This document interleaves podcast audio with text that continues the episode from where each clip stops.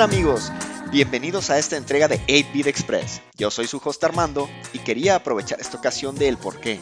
En mi muy particular punto de vista, siento que Persona 4 logra conectar con el videojugador de una manera muy especial. ¿Esto estará solo en mi cabeza o ustedes qué opinan? Vamos a nuestra micro reseña. Persona 4 fue desarrollado por Atlus para el PlayStation 2 en, en 2008 Posteriormente, en el 2012, sacaron una versión mejorada llamada Persona 4 Golden para el PlayStation Vita. Es una subserie de la saga de Shin Megami Tensei. La trama del juego es de los puntos principales. El setting es en tiempos modernos. El personaje principal, que es un estudiante, llega de la gran ciudad a un pueblo donde no conoce a nadie, pero han estado dándose una serie de asesinatos que la policía no puede resolver. Para agregarle todavía un toque más misterioso, hay rumores de que si te le quedas mirando la tele en una noche lluviosa a las puras 12, vas a poder ver el canal de la, de la medianoche. ¿Qué relación existe entre este canal de medianoche y los asesinatos que están sucediendo? ¿Quién los está llevando a cabo? Esto te toca resolverlo a ti y al grupo de amigos que vas a hacer a lo largo de esta aventura. El gameplay es un poco diferente a su estándar RPG. Como pueden ver, me gusta mucho este trend donde los desarrolladores como que le meten cosas a la fórmula para mantenerla fresca e interesante. Aquí prácticamente el juego se divide en dos partes.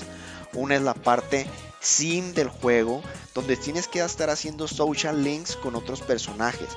¿Qué es un social link? Es que también le caes a los otros personajes. Y la otra del parte del juego es el Dungeon Crawling. Esta es la parte estándar de su RPG, donde te vas a volver más fuerte conforme subes de nivel, etc. El juego tiene un sistema de calendario donde tú en el año en, el que tomas toda esta aventura puedes ver en qué día estás, si tienes que ir a la escuela, si puedes ir a un dungeon, porque no siempre puedes ir, tienes que ir únicamente cuando está lloviendo, por ejemplo. E inclusive cuando van a hacer vacaciones también vas a poder ver. Y esto es interesante porque sabes normalmente que cuando viene vacación, un puente o algo, va, a haber algún cutscene chusco que, en el que te la vas a pasar bien en, la parte de la historia. Esto le da un toque que aterriza mucho el juego en la realidad, pero también le mete un toque de presión porque normalmente vas a tener que rescatar a gente antes de un tiempo determinado o esta va a ser asesinada.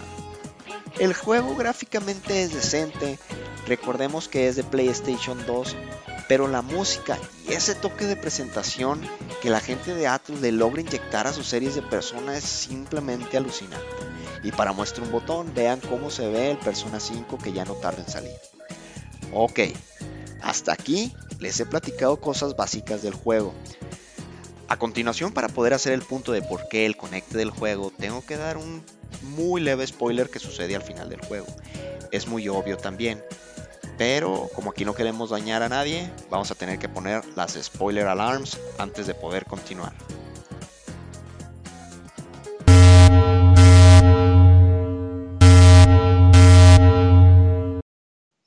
¿Siguen conmigo? Eso. Al final del juego, así como llegó el héroe, se tiene que regresar a su ciudad natal, ¿no? Era la parte obvia del final que les dije. Es todo, no les voy a decir nada más. Pero lo que necesito para hacer mi punto del por qué el conecte es tan fuerte en este juego. El juego empieza en que tú llegas a un pueblo donde no conoces a nadie. Sí, llegas con un tío tuyo, de esos que, tienes como en la vida real, pero que realmente nunca tratas con él, y de tu prima que no habías visto en años. ¿Ok?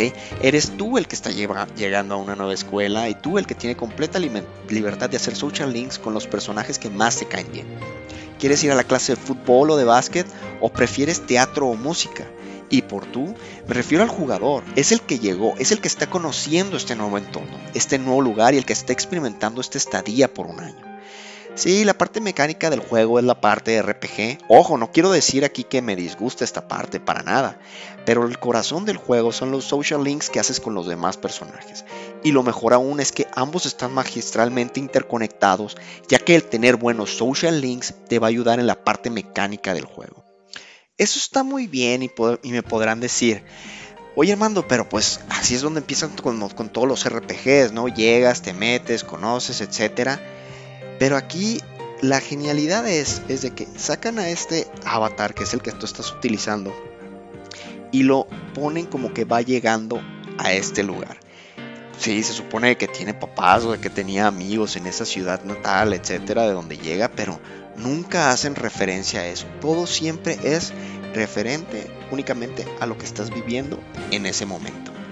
Y donde a mí, en mi particular punto de vista, los desarrolladores de este juego se la mega discutieron es precisamente cuando cierra el juego y este personaje se está regresando a la ciudad.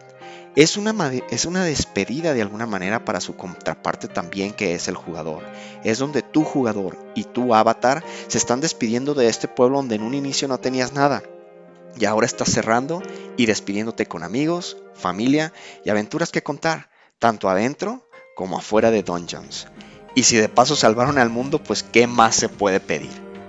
¿Qué opinan? ¿Me emocioné de más al hablar de este juego? Mm, tal vez sí. Pero ¿qué le puedo decir? Pues nos apasiona este hobby. Y ya no puedo esperar a que salga el Persona 5. Mándenme sus comentarios para ver si están de acuerdo conmigo en nuestra página de Facebook, en 8-Bit Broadcast o en nuestro Twitter, at 8-Bit Broadcast. Espero que esta rápida entrega haya sido de su agrado y como siempre, nos vemos en la siguiente entrega. Adiós.